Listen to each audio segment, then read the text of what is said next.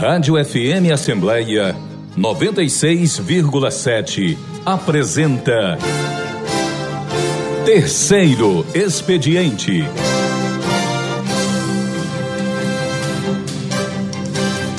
Começa a temporada 2023 do Terceiro Expediente pela FM Assembleia, TV Assembleia e mídias da Assembleia Legislativa do Estado do Ceará para a retomada do programa na 31ª legislatura. O primeiro convidado é o deputado estadual Sérgio Aguiar. Sérgio Aguiar é neto de Murilo Aguiar, que foi deputado estadual constituinte de 1947. O deputado também é filho de Francisco Aguiar, que dirigiu a Assembleia Legislativa do Ceará, o governo do estado e o Tribunal de Contas dos municípios. É casado com Mônica, pai de quatro filhas e tem um neto. Na Assembleia Legislativa, defende o estímulo ao empreendedorismo e representa os setores produtivos, como indústria, economia, turismo, comércio e serviços. Foi escolhido o deputado do turismo por mais de 30 entidades do trade turístico cearense, pela luta na geração de emprego e renda deste segmento. Em 2022, Sérgio Aguiar foi reeleito para o seu quinto mandato como deputado estadual, tendo obtido mais de 97.500 votos. Você ouve Terceiro Expediente. E o deputado Sérgio Aguiar já está entre nós. Deputado, uma mini biografia contando um pouco da sua trajetória. Seja bem-vindo ao Terceiro Expediente. Bom dia. Bom dia, Cláudio. Bom dia a todos os nossos queridos ouvintes e telespectadores do Complexo de Comunicação Social da Assembleia. Nós é, nos encontramos renovados desde o último dia 1 de fevereiro, por estarmos aqui tomando posse pela quinta vez como deputado estadual é, na Assembleia Legislativa Cearense e, acima de tudo, por termos conseguido também fazer com que meus antecessores, que me deram muita é, segurança para poder estar aqui representando bem essa cadeira que há mais de 76 anos é, é, ocupada por um dos nossos ascendentes, como foi o caso de Murilo Aguiar, meu avô, que foi cinco vezes deputado estadual, como é o caso do meu pai, Francisco Aguiar, que também ocupou por cinco vezes mandatos eletivos aqui na Assembleia Legislativa e que nós chegamos agora para também completarmos esse quinto mandato para lutarmos cada vez mais pelo povo cearense. Deputado Sérgio, é, renovar o mandato com as dificuldades que a gente presenciou, que a gente acompanhou durante a campanha eleitoral de 2022 e colocar-se como um dos campeões de votos para essa trigésima legislatura, como é que foi essa trajetória aí? Bom, Cláudio, é bom se lembrar realmente que foi uma eleição que, embora tenhamos tido a eleição de 2020, já depois daquela primeira onda da pandemia, mas ainda sentindo muito o que foram as sequelas daquilo que ficou da pandemia. Ou seja, comportamentos todos eles é, presencial muito reduzidos, tivemos com que houvesse os ambientes virtuais mais fortemente colocados para que pudéssemos fazer as mídias dos nossos mandatos, e isso tudo fez com que houvesse uma mudança naquele que era a grande aproximação que eu, que me considero político do interior, gosto de fazer, que é estar aos fins de semana com determinadas comunidades, conversando, discutindo, participando do batizado, é, do velório, do casamento, da, re, da reunião das, dos sindicatos, das lideranças comunitárias.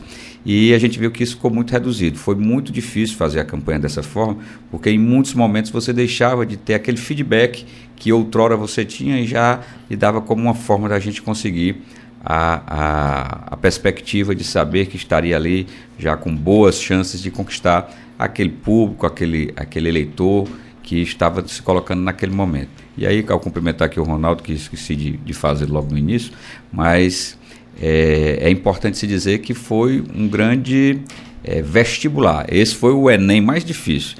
Dos cinco que, que me coloquei como é, para servir ao Estado do Ceará como deputado estadual. Esse daí foi a maior prova realmente que tivemos para que pudéssemos é, estar aqui com uma nova cadeira na Assembleia Legislativa, respeitando evidentemente aquilo que para mim me dá muito muito prazer de fazer aqui, que é a tradição dessa luta que temos, iniciada pelo meu avô Murilo Aguiar e agora já chegando a mim na terceira geração. Deputado, Aguiar, deputado Sérgio Aguiar, além do relato que o deputado faz, nós tivemos também problemas políticos que, vamos dizer assim, mexeram com a aliança política que já tinha aí 16 anos entre o PT e o PDT. Foi mais complicado também, por esse ponto de vista, fazer a campanha? Sem dúvida alguma. Foi é, uma situação completamente inusitada. Nós havíamos tido é, eleições bastante disputadas quando? Em 2006, quando da campanha do então governador Lúcio Alcântara, candidato à reeleição, contra o ex-prefeito de Sobral, aquela época, Cid Gomes.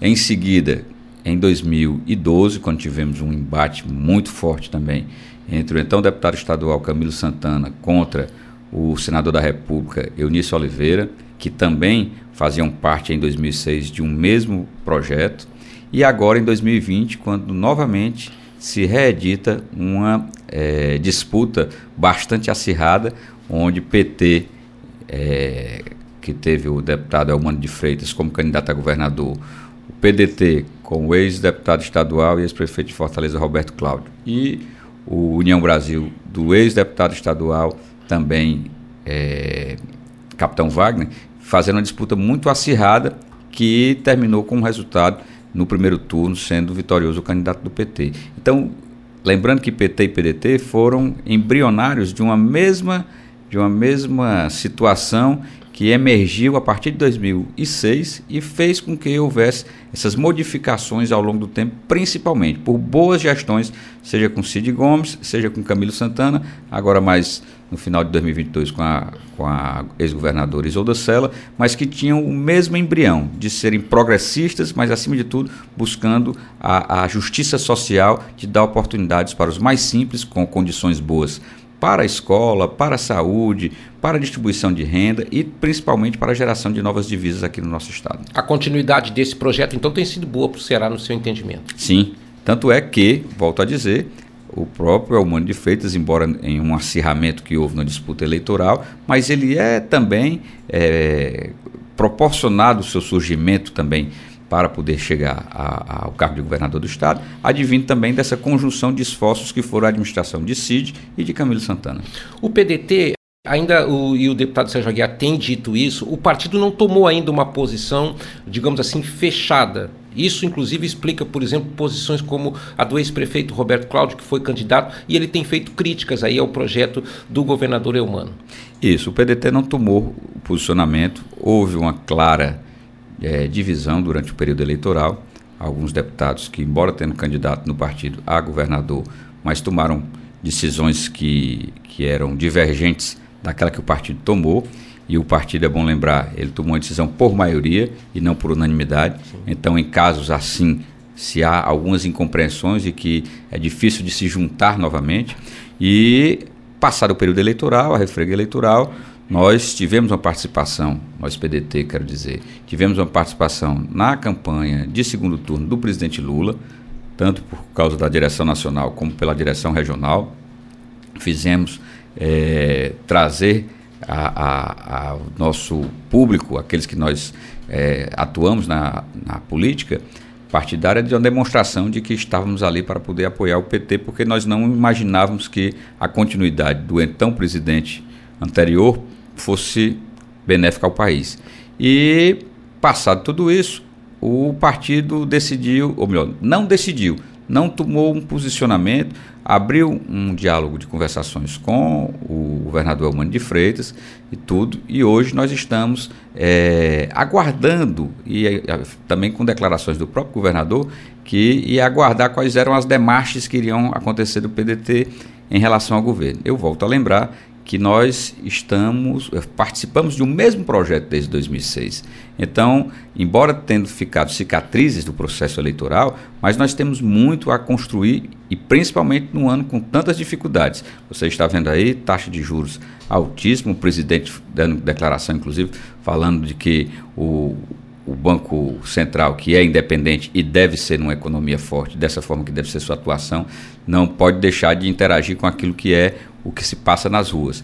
Mas a gente lembra também que é um ano de grandes desafios. Tanto é que aqui mesmo na Assembleia nós estamos agora com matérias bem polêmicas, matérias que ao longo dos últimos 16 anos nós não tínhamos tido a oportunidade de discutir aqui, como aumento de alíquota de impostos, mas que certamente a Assembleia amadurecerá esses projetos, aperfeiçoará para que possa trazer o resultado esperado para a sociedade cearense, que é de termos um, um, um bom desenrolar do governo prestando o serviço que é necessário à população do nosso estado do Ceará. Por isso é que o partido realmente tem as suas interfaces, é, e é óbvio que o ex-prefeito Roberto Cláudio disputou as eleições, ele não poderia ficar no terceiro lugar, ele não poderia se colocar num projeto adesista de primeira hora, vai fazer suas críticas, vai apresentar seus posicionamentos, tem a sua posição, isso é clara, e sem dúvida nenhuma é o grande nome, juntamente com o prefeito Sarto, de representatividade do PDT na capital. Então, é, aqui eles estão,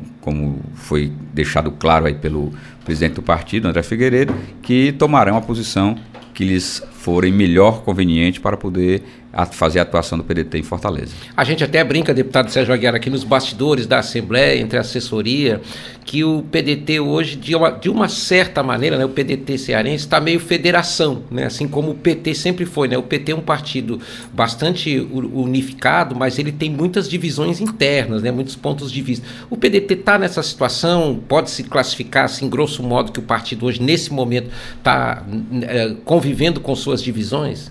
Provavelmente, eu acredito que sim, isso é, isso é claro. Existe uma corrente dentro do partido que segue mais os passos do nosso presidente da Assembleia, deputado Evan Leitão. Tem outra corrente que é muito próxima do senador Cid Gomes e outra que, por sua vez, é muito próxima do prefeito Sartre, do, do ex-prefeito Roberto Cláudio e do presidente André Figueiredo. Mas é uma coisa que eu, que eu disse. É, é importante se registrar que o nome na na, na, legislação eleitoral, ele não fala em unido político. Sim. Ele fala em partido político. Então, é claro que existem várias tendências dentro dos partidos que são é, é, ideologicamente bem próximas, bem parecidas, bem coincidentes. Entretanto, tem alguns posicionamentos políticos é, é, casuais, eles são tomados conforme realmente a atuação política de cada um daqueles que, que faz parte de um partido. Convergência e divergência convivendo, né? Sim, sabendo sempre fazer com que haja essa possibilidade tanto de se é, tentar consensuar para congregar ao máximo, assim como também respeitando resultados dentro da, daquilo que é decidido dentro do partido. A Assembleia teve, deputado, uma renovação com 21 novos deputados que estrearam, inclusive com bastante vontade, né, bastante ímpeto. A gente viu nessa primeira semana de trabalhos na Assembleia Legislativa. E esse tema que o deputado Sérgio Aguiar citou, ele balizou as discussões, que é justamente esse projeto de reforma administrativa e há críticas de uma parte da Assembleia Legislativa ao que seria aumento de impostos. O governo está dizendo que não, que está apenas fazendo uma uma adequação. O deputado Sérgio já se debruçou sobre isso em relação a, a, a essa, essa proposta? Sim, já comecei a olhar, vi aí alguns avanços. Resisto, por exemplo, que era importante por demais é, haver a criação de uma Secretaria de Pesca e Aquicultura. Eu mesmo que sou grande representante, minha grande representação é ao longo do litoral do estado do Ceará e a pesca, sem dúvida nenhuma, ela hoje tem um caráter não apenas mais de subsistência, como era outrora, e que ele passa a ser um agregado econômico, sem dúvida nenhuma, para o estado do Ceará. É importante uma secretaria como essa ser criada. Tivemos algumas outras secretarias que conforme o projeto de lei do, da mensagem enviada pelo Poder Executivo, para guardar similitude com aquilo que foi é, estabelecido no governo federal, e há de se convir que, tanto no, na, na, esfera federal como na esfera estadual, o PT é o protagonista como, como governante, então ele tem a sua marca própria para poder identificar, e é isso que está sendo trazido aqui. Sabemos também que ocorreram perdas significativas em virtude da, do ICMS dos combustíveis, combustíveis né? da energia elétrica e de boa parte na área de transportes, que fez com que houvesse um desequilíbrio nas receitas estaduais e especialmente nas receitas municipais.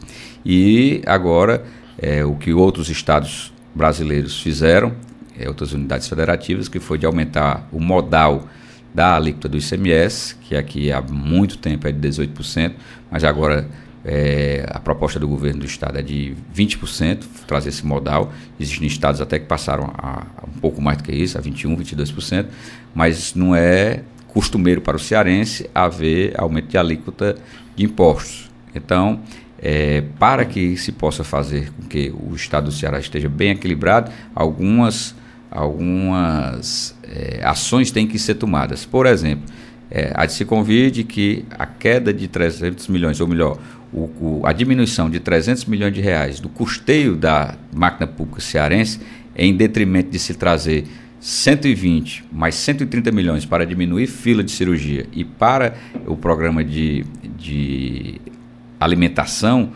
é, do povo cearense, ele sem dúvida nenhuma mostra que é uma forma de você fazer da, da, daquilo que é a grande despesa do custeio público, a, a manutenção da máquina, diminuí-la para que você possa ter programas como esse. Para então, que ela possa ter um, reverter diretamente a população. Reverter diretamente a população, que é a mais interessada e aquela que precisa do serviço essencial, e principalmente nessas duas áreas, de que a fome ela tem pressa, ela não pode permanecer e tem, tem que haver uma, uma medida severa nesse caso. Assim como também, principalmente, eu volto a me titular como político do interior do estado do Ceará, sabendo que o que se passa lá se passa também na capital, mas de que as filas realmente para cirurgias são é, é, um fato que eu vou aqui dar um exemplo bem, bem é, razoável do interior do estado. Tem famílias que chegam a vender a vaquinha que está lá para poder tirar o leite para a criança, para poder fazer a cirurgia ortopédica ou fazer a cirurgia de vesícula ou algo mais nos grandes, nos grandes hospitais,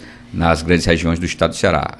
E aí isso nos traz dó, nos traz realmente uma penúria. E com isso daí eu tenho sim que defender, sem dúvida nenhuma, esse projeto da, da diminuição das filas de cirurgia, porque é altamente necessário, principalmente por mais simples. E olha, é aquele que está mais distante de poder ter uma saúde de qualidade. E tem muita gente na fila, deputado, a gente percebe, a gente percebe até nas, nas reclamações que chegam a vocês que são parlamentares, porque quem é votado no interior, quem faz política no interior, como o deputado Sérgio Aguiar, certamente vê isso e recebe também a cobrança da população em relação a essa dificuldade. É, de que maneira o senhor imagina que vai ser possível reduzir essas filas? É preciso que haja também um, uma, uma, participação mais efetiva da União Federal via Ministério da Saúde? Sim, e inclusive, Cláudio, foi noticiado a nós pelo governador do estado de que o governo federal, desses 120 milhões, entrará com 25. 8 milhões deles já eh, nesse mês ainda de fevereiro, conforme informação do governador Eumano de Freitas, para que se inicie esse processo. Mas eu vou lhe comentar agora, nós tivemos no último mês de novembro a chamada campanha Novembro Azul, que é do câncer que eu chamo do câncer de preconceito, que é o câncer de próstata, que é difícil para o homem sertanejo lá, da, do salitre, do quixadá, do quixaramubim, ou até mesmo o do, da, do pé da serra ali do Pacujá, do Graça do Mucambo, na nossa região norte, que ele tire o seu chapéu de palha para poder ir a um médico, para poder fazer o exame de toque retal, para poder identificar a próstata. Então, para mim, eu chamo esse do câncer do preconceito, porque a situação machista que nós vivenciamos do nordestino, Sim. ela muitas vezes impede essa, esse que muitas vezes pode pensar que seja uma falta de pudor até. Impede até a compreensão, né? Impede até a compreensão, principalmente dos mais velhos. Mas o quanto se compadece uma família quando o, começa a haver aquele problema com o patriarca da família, por volta dos seus 60, 65, 70 anos, e ele tem que se submeter a uma cirurgia, e são raras as unidades hospitalares no estado do Ceará que fazem essa cirurgia pelo SUS. São muito difíceis de serem feitas. O que é que acontece? Os profissionais da área, eles vão e fazem o devido aconselhamento às pessoas, diz que faça a cirurgia no mais rápido momento.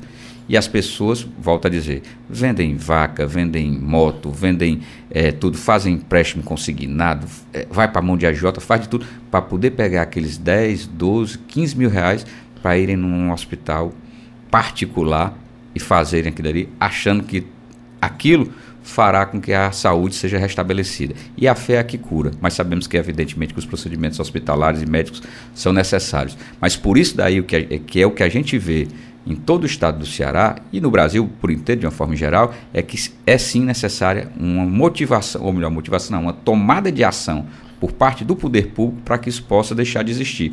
Então é por isso que eu rendo meu aplauso inicial ao governo do governador Camilo, governador Elmano de Freitas, por essa atitude de redução de filas que é fundamental para, para o povo do nosso estado do Ceará. A partir dessa compreensão que o deputado Sérgio tem, o senhor acredita, deputado, que vai haver assim facilidade para a aprovação dessas matérias na casa?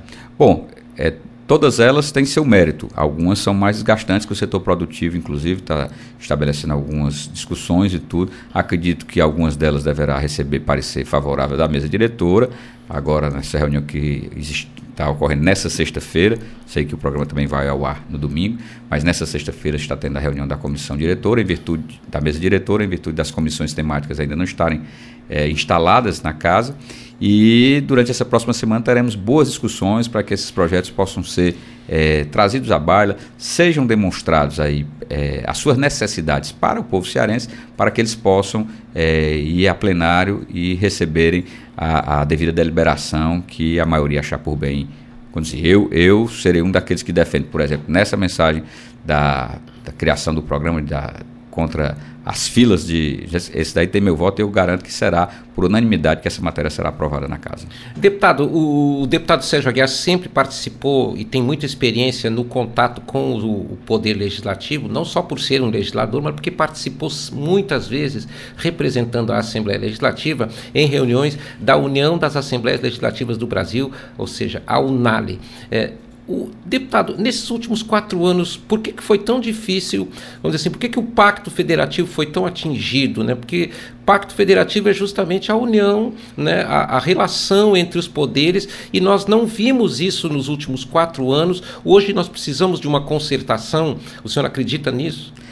É, longe de mim querer fazer críticas aqui, muito embora tenha meu posicionamento completamente divergente daquele que foi que o ex-presidente da República fez no país ao longo dos últimos quatro anos, mas eu quero só lembrar qual era o slogan dele no primeiro ano: mais Brasil, menos Brasília. E não foi isso que se viu. Não foi isso que se viu. Está aí o que está se vendo hoje lá no, no Alto Amazonas, com o que está sofrendo a, a população Yanomami.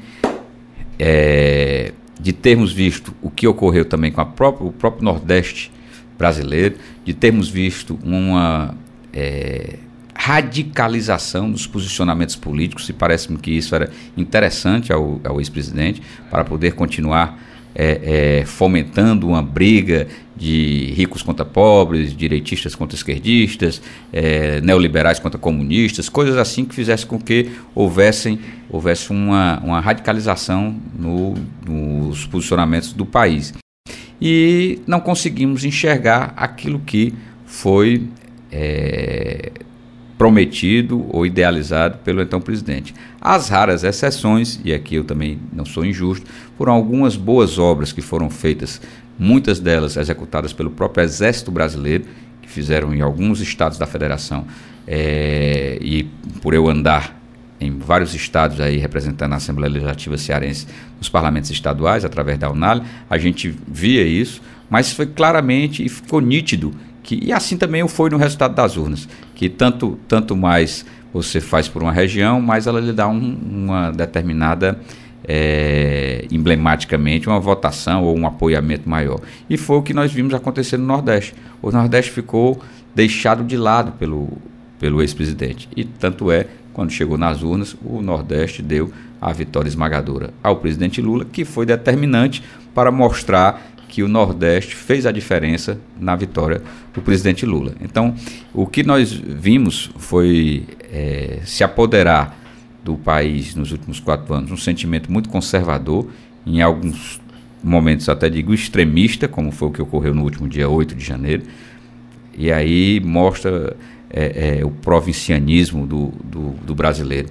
O que aconteceu no Capitólio, lá feito por, por colaboradores do Trump, acontecer também nos três poderes brasileiros, é a coisa meio assim de querer sujar a democracia, de querer passar por cima de todo o processo democrático que vidas se foram para poder serem mantidos esses, esses é, é, ideários é, democráticos no, no, nosso país e que não poderia ser com algazarra, com tumulto, é, com tudo aquilo que foi feito lá de desordem por parte daqueles outros. Muitos classificaram como terroristas. Eu não cheguei a, a defini-los dessa natureza. Evidentemente que a história vai, vai fazer e o judiciário vai tomar de conta disso. Mas eu vejo que foi atos que é, quiseram é, manchar a democracia brasileira, mas que, pelo contrário, feriram no peito e na alma a sociedade de uma forma geral. Para a gente ficar na cearensidade, eu vou evocar aqui uma figura saudosa, né, que é o, o saudoso deputado Tomás Brandão, né, que era muito afeito a tiradas, e ele dizia o seguinte: em política só vai no jeito. Ele falava muito isso aqui, presenciei inclusive quando seu pai era, era deputado aqui, o deputado Francisco Aguiar, e o deputado Tomás Brandão participando de sessões, e ele dizia: política só vai no jeito. A lição que a gente tira é que não é preciso haver inimizade e radicalização para que campos distintos de pensamento possam conviver, possam dialogar né, e possam eventualmente se entender pelo, em favor do coletivo. O senhor também avalia dessa maneira? Sim, claro. O, a política é, dentro da república, dentro da democracia, ela tem que estar para poder fazer com que haja a boa convivência, a alternância de poder e principalmente o debate de ideias. Isso é importante. Nem sempre a minha verdade é a mesma verdade sua, ou a verdade do Ronaldo, ou a verdade do cidadão e da cidadã que está nos assistindo ou nos ouvindo nesse momento. Mas é, o poder de convencimento, de demonstrar por que se defende um determinado posicionamento, ele é importantíssimo. E isso daí é como, é como é, podemos imaginar. É de que não é com radicalismo, não é com extremismo, não é com é, é forças querendo fazer com que a, a, opressão possa ocorrer, que se vai conseguir conquistar. Volto a lembrar, Partido dos Trabalhadores passou aí é, de 89 a 2002 para poder conquistar a presidência da República. Governou o Brasil, fez a sua parte, tudo demonstrou por um processo de impeachment. A presidenta Dilma perdeu o cargo e tudo. Entrou outro lado da, da, da história, o, o ultraconservacionismo, a direita, voltou ao poder, mas logo em seguida chegou para uma, um, uma nova disputa e está o resultado das urnas. Então, a nossa esperança é de que o Brasil possa cada vez mais é, é, ser justo, e isso temos a confiança, e claro, temos que dar o crédito de confiança ao atual governante, presidente da República. O senhor concorda que o presidente da República, se o senhor, obviamente que a torcer a favor, o senhor torce, como todo mundo, mas o senhor acredita que o, o, o presidente Lula, nos seus 77 anos, né, tendo sido agraciado com o terceiro mandato presidencial, que é uma coisa realmente inédita na história brasileira, ou, ou se não inédita, mas exatamente rara, né, bastante rara, o senhor acredita que ele possa criar o rumo para uma concertação no país? Imagino que sim, imagino que sim mas acho que ele deve é, ser mais comedido e acredito que o posicionamento que ele tomou durante o período da transição entre outubro e dezembro foi perfeito. Só recebeu de mim elogios porque vi que ele estava deixando pessoal da transição trabalhar para tomar pé da coisa e tudo e agindo como um estadista lá de fora. É, depois daquilo que se viu no dia 8 de, de janeiro, ele tem que ser mais estadista ainda para poder mostrar que ele não é governante de, uma, de um só de uma só cor, que ele é governante sim de todo o país, sabendo conviver, evidentemente, com a, a, os atos bons e as más ações, mas podendo sim fazer essa grande concertação nacional. E eu digo uma coisa que, que muitos criticam, que embora tenha, o Brasil tenha uma posição de liderança é, continental, mas que devemos primeiro pensar no povo brasileiro naquilo que é de melhor para poder fazer com que o brasileiro possa passar bem. Deputado, esse é um ponto interessante da nossa, vamos dizer assim, da nossa sina, né, da nossa saga como brasileiros. Né? Nós temos uma desigualdade que é perene.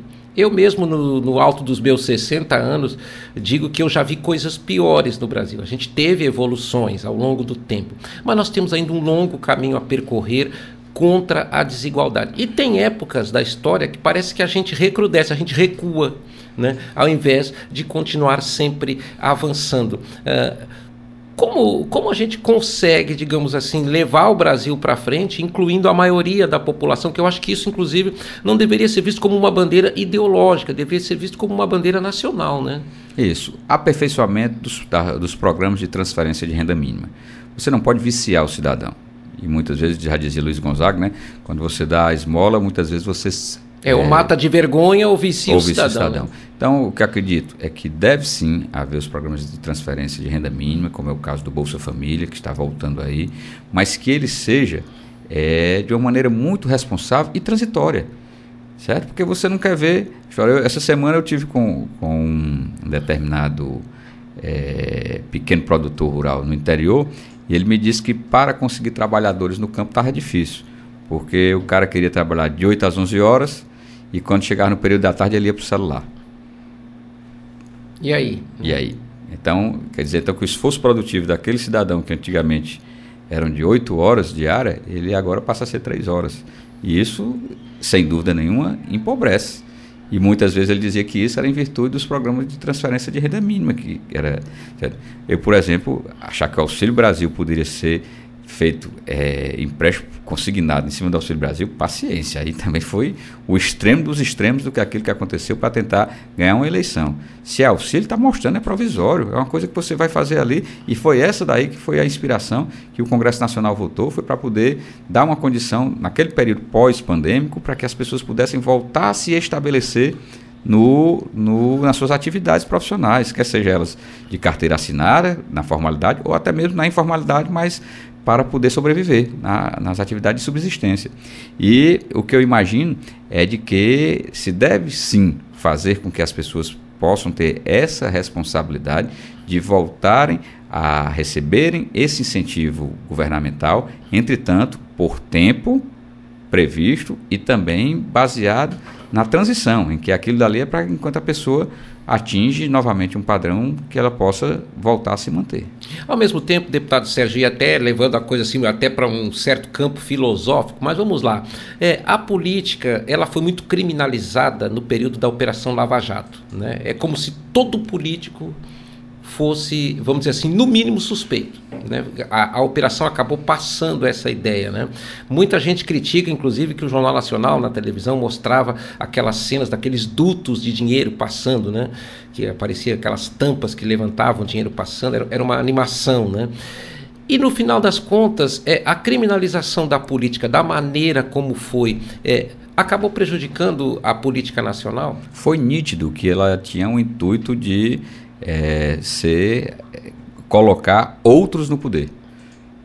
Acharam que o PT fazia com que houvesse aquela aquela mecanização do poder, da operação do poder, para poder haver ali o sustentáculo, tanto é que as acusações é, incluíram boa parte do PT, mas muitos de outros partidos que estão aí hoje, que continuam aí e que o presidente da República é, disputou, o ex-presidente da República disputou a sua reeleição por um desses partidos que estava no meio de toda aquela, de toda aquela história. Ademais, é, todos conhecem o, ex, o presidente do PL, Valdemar Costa Neto, que ao longo dos últimos anos foi governo em todas as suas ocasiões, seja de esquerda, de direita, daquilo que, que aconteceu, mas ele estava lá. Ai, governo, sou a favor. Sou a favor.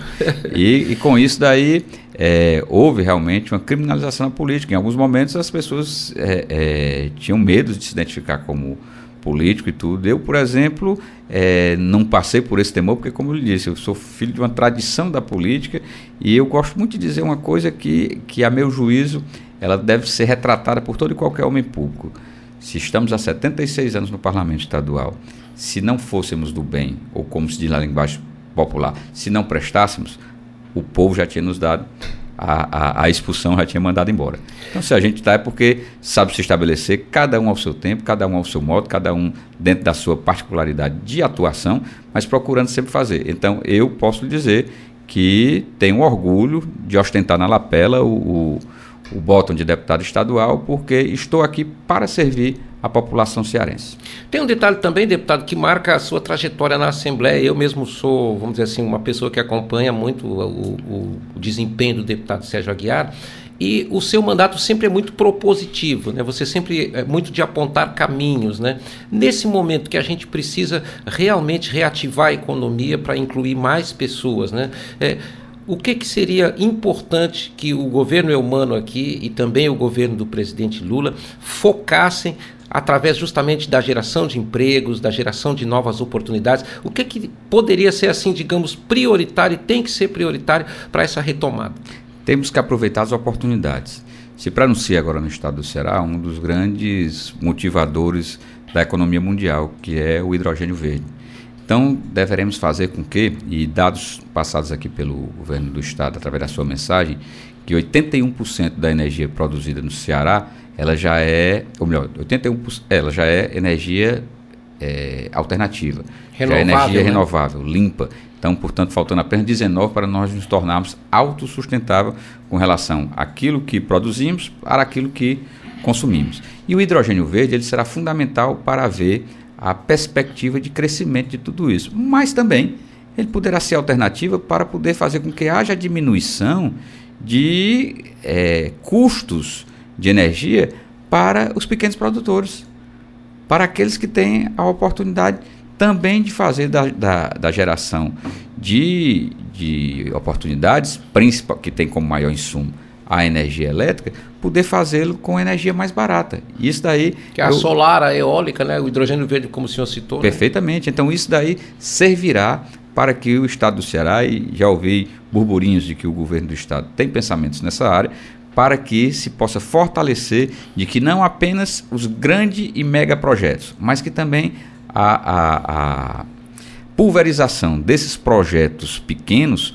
possam ser também boas saídas para haver uma coisa que nós defendemos muito, que é o enriquecimento da economia rural no nosso estado do Ceará, juntando aí com a economia azul do mar, juntando com tudo aquilo que se possa ser forças que, que sejam elas inicialmente é, é, intensivas de mão de obra, mas eu volto a dizer que não apenas para que o filho do agricultor continue sendo agricultor do cabo da enxada, mas ele continue sendo agricultor para utilizar a ciência e tecnologia da modernidade para poder se tornar é, é, mais eficiente a produção, portanto, tendo um valor agregado maior para que ele possa é, é, aliar os conhecimentos de outrora com a ciência e tecnologia e fazer processos produtivos que sejam eficientes para o estado do Ceará. E para ganhar mais e para viver melhor. né? Agregando valor, portanto, faz com que haja uma melhoria da qualidade de vida. Ao mesmo tempo, deputado Sérgio, se a gente fizer um compilado dos seus pronunciamentos aqui no ano de 2009, o deputado, 2019, o deputado Sérgio falava muito aqui sobre a importância, sobre o potencial da indústria do turismo aqui no Ceará. Nós fomos, eh, nós somos hoje hub aéreo, nós temos hoje aí o aeroporto Pinto Martins eh, de vento em popa, né? Nós temos a descentralização de aeroportos. Hoje é possível, por exemplo, vir do sul do país e descer lá na sua região, né, na região norte, sem passar por Fortaleza, né? Mas aí no meio do caminho nós tivemos a pandemia. Como é que está a indústria do turismo nesse momento? Graças a Deus voltou a soprar, a soprar bons ventos. É o que a gente diz no, no litoral, é justamente isso, uma demonstração da, do restabelecimento da economia como um todo, em especial essa economia vinda da atividade turística. É, eu ontem mesmo comentava, em uma roda de parlamentares, você em Fortaleza, por exemplo, não sei se confundiu-se esse período agora de janeiro, de alta estação e tudo, que vai até o carnaval, mas de segunda a segunda, onde você passava, você encontrava restaurantes, barzinhos, beira-mar, beach park, praias, tudo com boa lotação, fazendo com que isso, que é a animação do setor turístico, volte a trazer oportunidades de trabalho para o povo cearense. E graças a Deus isso tem acontecido. Eu lhe dou um dado aqui que você vai se surpreender. É, hoje existem, depois do aeroporto lá de Jericoacoara, depois, é, antes da pandemia começava a se ter tudo isso, mas depois da inclusão também dos municípios daquela região no semiárido nordestino, portanto, ascendendo a uma melhor condição de financiamento por parte do Banco do Nordeste, dos outros bancos de investimento, existem, por exemplo, mil vans mil Topix, mil é, SW4, mil Hilux rodando para aquela, aquela região diariamente. Fazendo transporte Fazendo volta. transporte, seja do aeroporto Pinto Martins, seja lá do aeroporto de Jericoacoara, fazendo os passeios é, por toda aquela região, a Rota das Emoções. tu- então, tudo isso daí fez com que o turismo reacendesse no nosso estado do Ceará. É verdade que quando eu falava isso, Cláudio, eu tinha um desafio para a economia do turismo, que era a gente passar de dois dígitos do PIB cearense. Mas veio a siderúrgica. E com a siderúrgica, houve uma larga escala do aumento da atividade industrial, o que, por conseguinte, quando se cresce em um determinado segmento, se diminui em outro o impacto no todo da economia. Mas eu acredito que logo em breve a- o turismo vai estar conseguindo ultrapassar esses dois dígitos da economia e vai absorver cada vez mais um número maior de pessoas. E além desses, desses é, equipamentos que você falou, eu mostro a condição das estradas, duplicação de estradas que ocorreu no estado do Ceará, eu mostro da própria escola de gastronomia feita pelo governo do estado no sentido de auxiliar e de formar jovens também nessa área com maiores técnicas e técnicas mais especializadas e tudo isso sem dúvida nenhuma traz aquele palavrinha que eu disse há, há pouco, um up, um, um agregado para a valorização do cearense. Ao mesmo tempo, deputado, demandas do seu mandato, do quinto mandato, é que não faltam. Eu vou citar duas aqui que eu imagino que são preocupações que estão inseridas no contexto do seu mandato. Uma é a, a situação lá da Ibiapaba. Como é que vai ficar essa secessão, essa briga com o estado do Piauí? Isso é uma das questões. A outra é mais diretamente ainda ali, bem na área em que o deputado Sérgio Aguiar tem atuação forte, que é o Parque Nacional de Jericoacoara, que chegou a ser colocado no rol de privatizações. Nesta semana teve teve pronunciamento aqui na Assembleia do deputado João Jaime se colocando contrário a isso. O governador Eumano também já demonstrou que vai pedir a retirada. Qual é a avaliação que o deputado Sérgio faz? Bom, relativamente à a, a briga pelo território de boa parte da Ibiapaba, eu estou mais tranquilo agora. Por duas ações que, que ocorreram. A primeira delas foi o Exército ter dito que não estava apto para poder fazer a perícia, porque ele fazia apenas os cálculos é, geofísicos e tudo, de, não tinha outra forma de, de atuação, e dando a oportunidade de ser delegado ao IBGE. O IBGE, portanto, ele atua e conhece também a demografia, ou seja, ele conhece o, quais são aqueles personagens que estão inerentes àquele determinado território. Então, essa foi uma das ações que me animou muito de que não haja nenhum prejuízo para o Ceará. E a outra foi de que o ministro da Casa Civil durante os dois últimos anos eram piauienses. E graças a realmente essa relação conturbada que existia do governo Bolsonaro com o, o Supremo Tribunal Federal e com o Judiciário Brasileiro de uma forma geral, ele não conseguiu ter a força para ser determinante nisso aí em revés ao Estado do Ceará. Hoje, os governadores é, continuam sendo petistas, os dois estados, e tudo, então não acredito que irão tomar partido com relação a isso. Muito embora, para mim, eu ainda não consiga vislumbrar outro interesse do Piauí que não seja econômico, em virtude dos parques de energia que existem ali, é, solar e eólica, em virtude da terra agriculturável que existe naquela região. E provavelmente não se encontra ninguém na Ibiapaba cearense que quer que, que ser que queira ser piauiense. Não, até hoje não ouvi falar. Participei de muitos movimentos de cearense defendendo a Ibiapaba cearense. Nunca vi uma voz destoar nesse sentido. É, por outro lado, o Parque Nacional de Jericoacoara, acho que, é, sem dúvida nenhuma, é importantíssimo para o nosso Estado. A prática da concessão ela é eficaz em alguns locais, não em outros, e aí eu lhe digo isso porque o Parque Nacional de Foz do Iguaçu, que tem lá as cataratas do Iguaçu, ele é, ele é altamente rentável, existem vários interessados em explorar aquele parque, mas não existem outros que em parques que sejam considerados, como se diz, deficitários. Então, pegar apenas o filé, na linguagem popular, e passar para a atividade privada, isso não é o correto. E Jericoacoara ela tem toda uma, uma fórmula de se fazer com que haja ali um conservacionismo para a preservação do meio ambiente e tudo combinado com a atividade turística. Não precisa privatizar, por Não tem necessidade disso daí, eu não acredito. Mas vou um pouco mais além também, Cláudio. É, você falou essas duas posições que são posições da minha região, eu tenho uma outra também que, que clamarei durante esses quatro anos. Na zona norte do estado, é, nós temos em Sobral, unidade de terapia intensiva, recentemente inaugurado, para não dizer essa semana, lá no município de Crateús e em Tianguá. Do litoral, que vai de Amontada até Chaval, passando, portanto, por Acaraú e por Camucim, nós não temos unidade de terapia intensiva. Eu, são duas coisas que irei defender, é a implantação de UTIs lá em Camucim e a implantação de UTIs em Acaraú. Dois, duas cidades polo da região que merecem ter as unidades de terapia intensiva. E digo isso por quê? Porque só em Camusim foram 172 vidas que se foram em virtude da Covid, que possivelmente, com uma UTI, poucas delas teriam sido perdidas. E se tiver UTI ali, vai beneficiar também aqueles municípios ali do entorno. Além de beneficiar os municípios, deixará de superlotar Sobral. Então, é uma, é uma saída sem dúvida nenhuma. É menos ambulância transitando para o Hospital Regional Norte, né? Isso daí, sem dúvida nenhuma, é, fará a diferença. Deputado Sérgio Aguiar, é claro que tem muita coisa para a gente falar, sempre tem. Deixo as considerações finais para o encerramento desta entrevista, mas antes eu queria também fazer uma última pergunta, justamente no direcionamento do seu mandato. O que, que a população deve esperar desse quinto mandato do deputado estadual Sérgio Aguiar?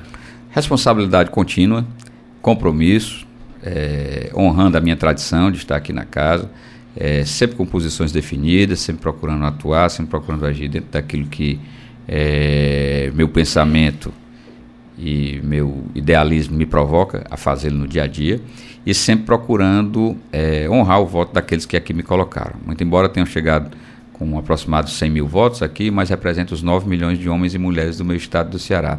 E quero, sem dúvida nenhuma, somar muito, seja com o meu partido, seja com a Assembleia de uma forma geral, mas sempre para poder fazer com que a população do nosso estado do Ceará tenha confiança de que é, a gente está na política para servir esse é meu grande objetivo. E como o Ronaldo me olhava aqui, tudo que é bom dura pouco, né?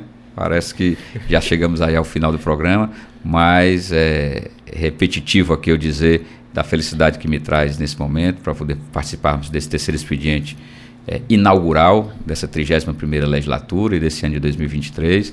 Aqui, além de recebermos essa essa atuação por parte da Rádio FM Assembleia, também da TV Assembleia, parabenizar a mesa diretora pelo complexo de comunicação social cada vez mais eficiente, independente, é, apartidário e, e sempre é, político, mas político na essência de trazer os bons debates, as boas conversas, as, os, bons, os bons diálogos aqui ao Parlamento Estadual para com é, a sociedade cearense e principalmente dizer a você, Cláudio, que estaremos aqui. Você que me conhece sabe que eu sou daqueles deputados que tem o meu horário de chegada, tem o meu horário de saída, faço as minhas tarefas, dou assistência ao meu povo, participo, participo da, da vida política e, e vida pública de uma forma geral, seja nos grandes escalões, seja nos mais distintos rincões, longínquos do nosso estado do Ceará, mas sempre procurando fazer com que a gente tenha na política essa boa prática de, de servir bem a população do nosso estado do Ceará. Deputado Sérgio Aguiar, foi honroso para nós do terceiro expediente recebê-lo aqui na abertura da temporada. Outros convites virão. Agradecemos a sua participação. Muito obrigado, um abraço a todos. Por aqui com o terceiro expediente, prometendo voltar na próxima sexta-feira com mais uma edição.